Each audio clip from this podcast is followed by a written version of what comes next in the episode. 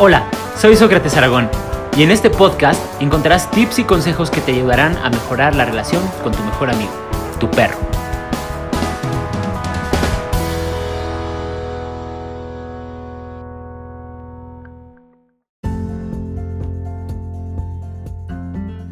¿Qué tal amigos? Buen día, bienvenidos a mi perro y yo.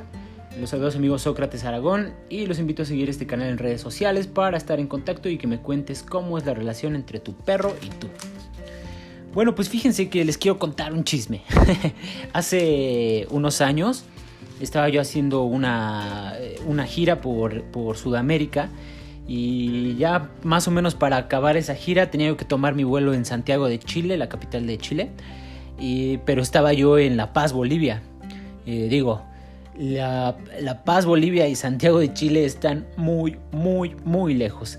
Entonces, este, pues aquí su servidor se quiso ahorrar el boleto de avión y prefirió irse en autobús para pues ahorrar una lana y bueno, no lo vuelvo a hacer. Fueron más de 30 horas, 36 horas, si no estoy mal, en autobús, 40 horas, una cosa así horrible, horrible. Pero bueno, no voy a entrar tanto en detalle de eso, solo que un poco antes de subirme a este autobús y viendo ya las muchas horas que me esperaban, eh, vi una librería afuera de la estación, me fui a comprar unos libros, entre ellos me compré uno de eh, César Millán, eh, un libro que se llama Guía para un perro feliz. Cuando leí este libro, yo creo que este libro fue fue como el parteaguas ¿eh? entre lo que era yo antes y después, porque este libro me enseñó de verdad sobre una base que cuando yo la empecé a aplicar, eh, comencé a comprender eh, cómo era, digamos, como todo este ámbito de los perros, qué era lo que ellos necesitaban, porque en este libro te dan muchos consejos, muchos, muchos, son 90 o una cosa así, si no estoy mal, ya no recuerdo, pero eh, fueron muchos, son muchos los tips que te va dando, pero al final César lo resume en tres, que ahorita se los voy a decir, solo que a partir de, este conocimiento que yo generé, en el que comprendí estas tres cosas que los perros necesitaban, fue que ya me fue más fácil comunicarme con ellos y fue de, de verdad, o sea, el cambio fue tan grande que al día siguiente mi perro ya era otro y a la otra semana ya era otro, ¿no? Y o sea, y cada vez ha sido mejor a tal grado que mis perros y yo tenemos una, una relación muy bonita, muy, muy bonita de amor, y de ejercicio y de, apoyo y cariño, no sé, por lo menos de mí para ellos, ¿verdad? Aunque yo siento el cariño de ellos, yo siento el amor de ellos también. Y es por eso que me, gusta mucho ese sentimiento que yo comparto con mis, con mis mascotas y sé que, sé que todos los que tenemos mascotas en nuestra casa los amamos, los amamos tanto que tratamos de darle lo mejor a nuestros perritos, ¿no? Sin embargo, muchas veces al no conocer nosotros la, base eh, natural que tienen nuestros perros, pues eso nos complica un poco la forma de comunicación y por ende eh, al ratito creamos perros inestables, ¿no? Y uno diría, oye, pero ¿por qué mi perro es así? Si yo lo trato bien, ¿no? Yo, le doy todo, conmigo no le falta nada, siempre tiene buen alimento, lo saco a que haga del baño y todo, pero aún así no sé, salimos y, se pone muy, muy intenso, ¿no? Se pone a ladrar y le pongo la correa y se pone a dar vueltas, e incluso hasta se puede llegar a orinar y cuando salimos me va jalando y, y yo digo, oye, pero si mi perro es bien lindo, todo el tiempo está conmigo y nos la pasamos bien, pero apenas escucha que suena el timbre o apenas escucha que abren la reja o que toque el claxon este, mi mamá y se, se, desespera, ¿no? Y empieza, entra, se, se transforma en otro perro, ¿no? Y a veces no entendemos por qué. ¿Por qué pasa esto si nosotros pues aparentemente la llevamos bien con nuestros perros? Bueno, pues les voy a dar un tip que cuando yo lo escuché de verdad cambió mi vida totalmente. César Millán en este libro nos resume eh, tres pasos para tener un perro feliz, ¿no? El primero es el ejercicio, el segundo es la disciplina y el tercero es el cariño.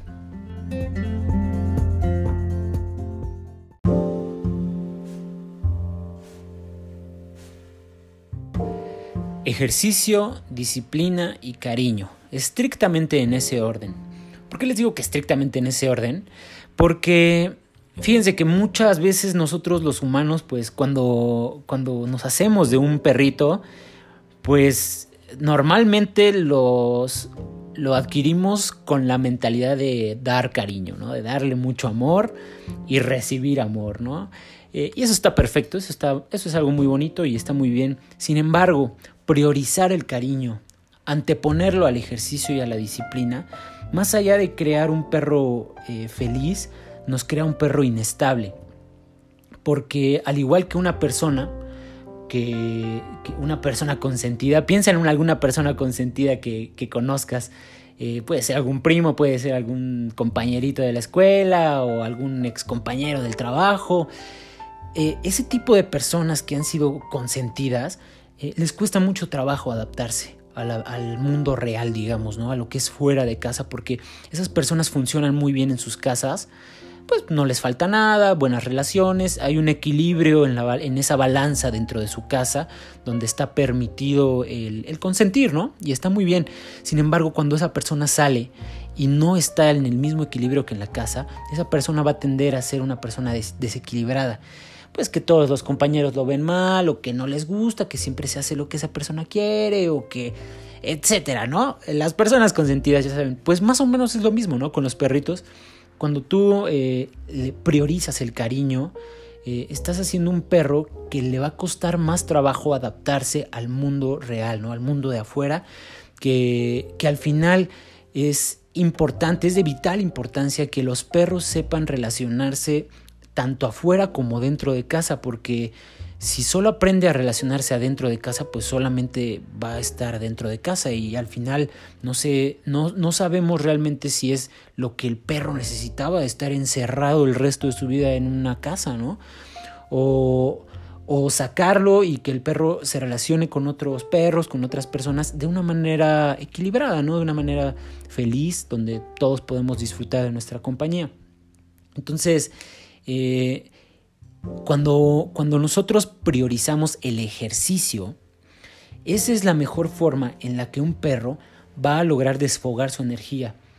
Para que tú puedas tener un perro eh, atento, un perro que esté pendiente de, las instrucciones que su líder le está dando, eh, este perro necesita primero haber cumplido sus necesidades básicas, que es el ejercicio.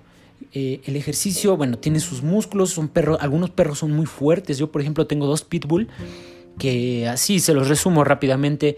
Si yo no atendiera el ejercicio de mis perros como prioridad eh, y atendiera el cariño, lo más seguro es que mis perros, siendo unos pitbulls, unos perros que con naturaleza, que por naturaleza son muy fuertes, me van a acabar rompiendo la sala o me van a acabar este, rompiendo las sillas o algo me van a hacer, algo van a hacer que no me va a gustar definitivamente, ¿no? Porque ellos tienen energía natural que necesitan drenar. Su energía, sus cuerpos están preparados para vivir en ciertos contextos. Entonces, si nosotros no les permitimos que desfoguen esa energía primero y les damos solo cariño, pues imagínate un perro que tiene mucha energía y que está súper consentido. En cuanto abras la puerta, te aseguro que va a salir corriendo y no te va a hacer caso. Entonces, este, y tú dices, oye, pero ¿y la disciplina qué pasó? No, no me hace caso, ¿no? Pues es precisamente por eso. El perro quizás no, no le interesa atender tus indicaciones porque él tiene otras prioridades. Para el perro es más importante en dado momento salir, correr o hacer algún ejercicio, salir, oler plantas. Por ejemplo, yo de mis dos pitbull eh, mi perra le encanta salir a hacer ejercicio, correr y ese tipo de cosas. Pero a mi perro no. A mi perro le, gusta más salir de paseo, salir y pasarse oliendo todo. Eh, yo atiendo, priorizo esa, esa naturaleza que tiene mi perro, que es de hacer sus cosas, ¿no? De autorrealizarse como perro. A mí no me interesa estar oliendo plantas, ¿no? Pero sé que a él sí.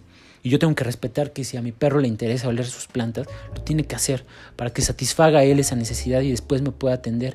Porque si yo no atiendo esa necesidad y, quiero educar al perro, le quiero dar disciplina, difícilmente el perro me va a atender porque él tiene otras necesidades que primero él tiene que atender. Entonces, eh, eh, es importante que nosotros aprendamos que el ejercicio es lo, lo más importante, ¿no? Después del ejercicio está la disciplina. Cuando un perro ya drenó su energía, eh, el perro va a estar en un estado de, de satisfacción mental, lo cual le da una apertura a aprender nuevas cosas. ¿Ok? Entonces, ese es el momento en el que tú tienes, digamos, la puerta abierta con tu perrito para enseñarle lo que quieras, ¿no? Para enseñarle en qué momento puede comportarse de tal manera o en qué momento no debería comportarse de tal manera.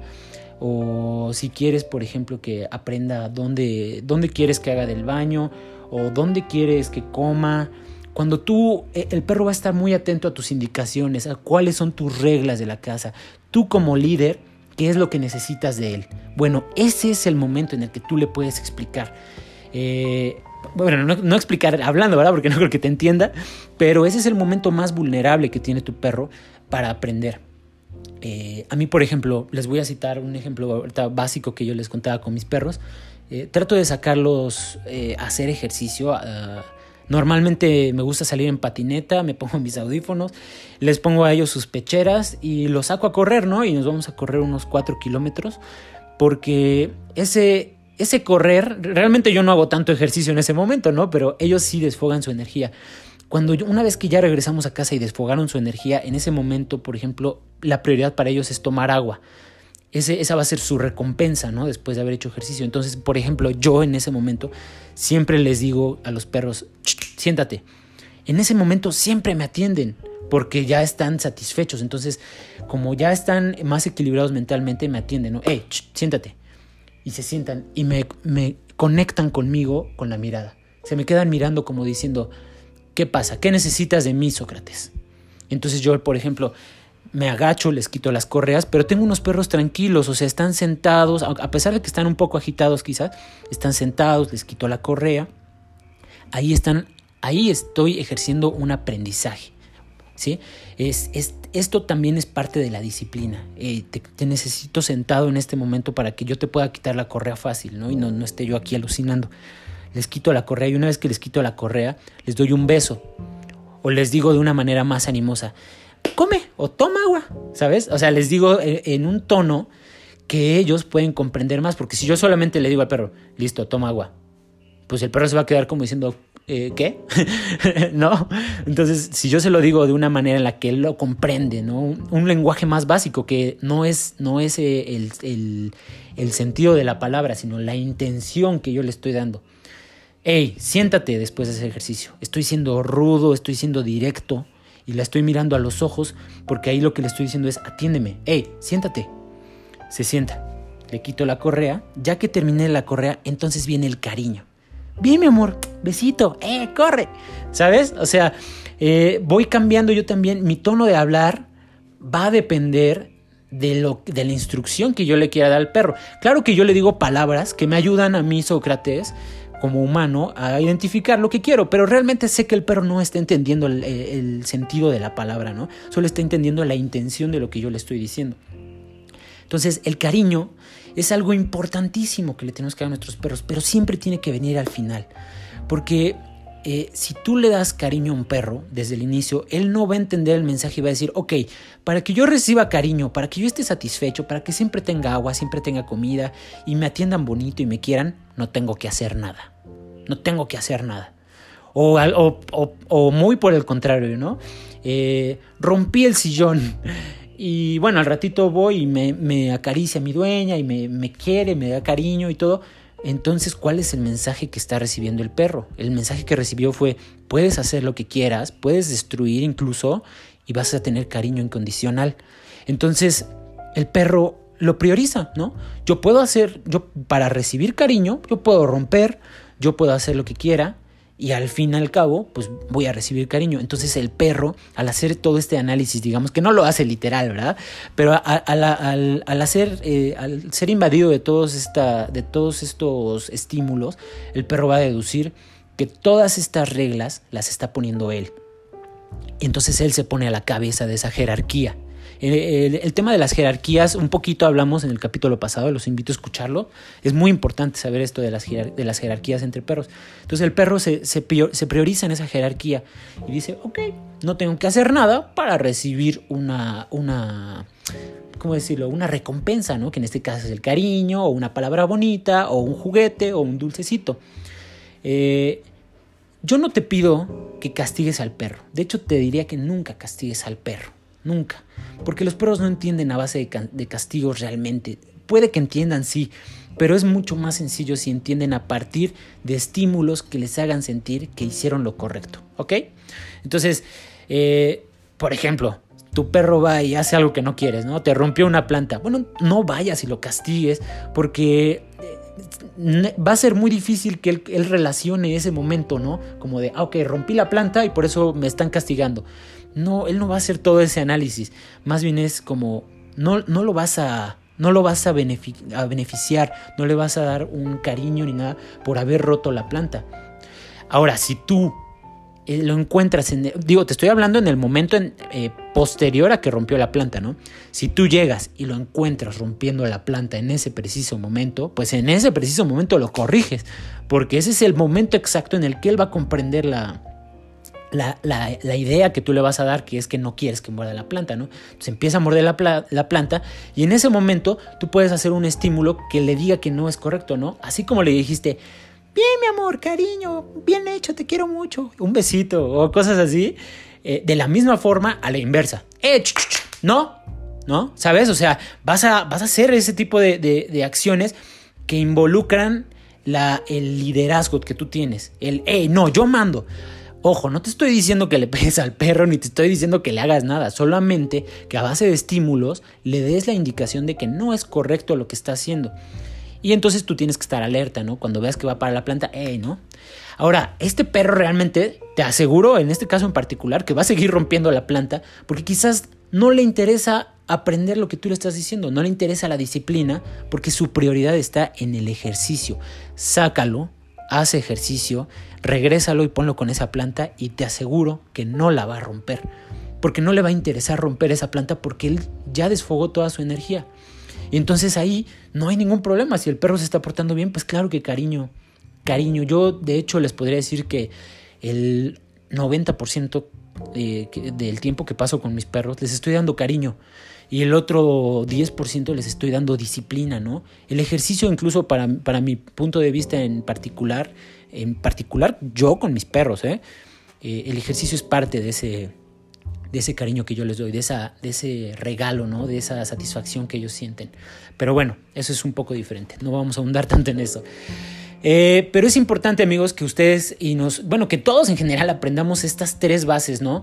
Ejercicio, disciplina y cariño. Ahora, rápidamente les quiero decir, ¿cuál ejercicio es el mejor para tu perro? Bueno, pues ese va a depender de tu perro. Hay tipos de perros que, están, que, que se acoplan mejor con algún tipo de personas, ¿no? Por ejemplo, en este caso yo tengo dos pitbull eh, porque soy una persona que me gusta, soy muy activa en, cuanto a moverme, ¿no? Me gusta mucho, pues, acampar, me gusta salir a correr, me gusta andar en patineta, eh, me gusta hacer ejercicio y los perros, este tipo de perros que son muy fuertes, se adaptan perfectamente a mi necesidad, ¿no? Eh, yo, por ejemplo, no podría tener unos chihuahua, porque si tengo unos chihuahua, pues eh, no me van a satisfacer la necesidad de, órale, vamos a correr 4, 5, 6 kilómetros, ¿no? Porque no va a poder el pobre chihuahua y me lo voy a acabar al pobrecito, ¿no?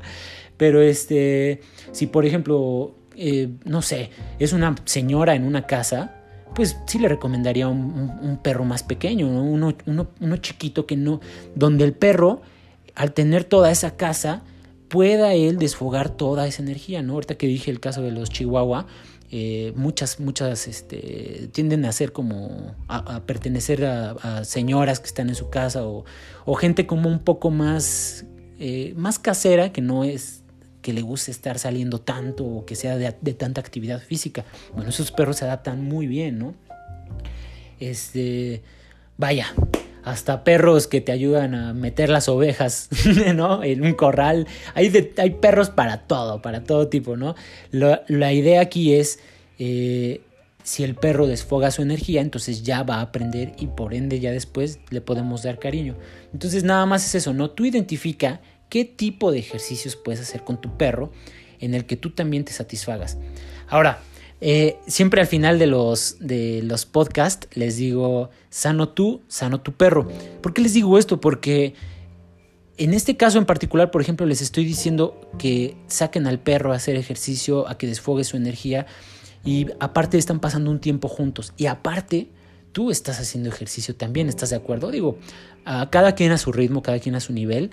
Eh, no tienes que salir a correr chorro de cientos kilómetros, ¿no? Pero quizás eres de esas personas que van a la tienda cuatro veces al día. Bueno, pues las cuatro veces le pones su correa y te lo llevas, ¿no? Y pasas un tiempo junto con él en el que él desfoga su energía y está contigo. Terminas, llegas a casa, en cuanto entres a casa, si se portó bien, si fue un buen perro, en ese momento lo vas a llenar de besos y de abrazos, porque el perro va a comprender que tuvo una buena lección, que se portó muy bien ¿sí? Y entonces la siguiente vez el perro va a decir, ok, si me porto tranquilo, me voy a llegar a la casa y voy a tener muchos beneficios, ¿no? Como el cariño que, que, me da mi, mi dueño. Eh, entonces encuentra ese ejercicio que tú puedes hacer con tu perro, ¿no? La disciplina, una vez concretado el ejercicio. No tiene que ser a los tres minutos, como ahorita yo les cité el ejemplo con mis perros. Puede ser una hora después, dos, tres horas después, pero el perro al no tener esa energía que lo está estresando, va a estar atento. Entonces, una vez que lo saques a hacer ejercicio al día, vas a tener un perro atento todo el tiempo. Y el cariño, después de que hayan hecho ese ejercicio, el cariño se lo puedes dar todo el tiempo.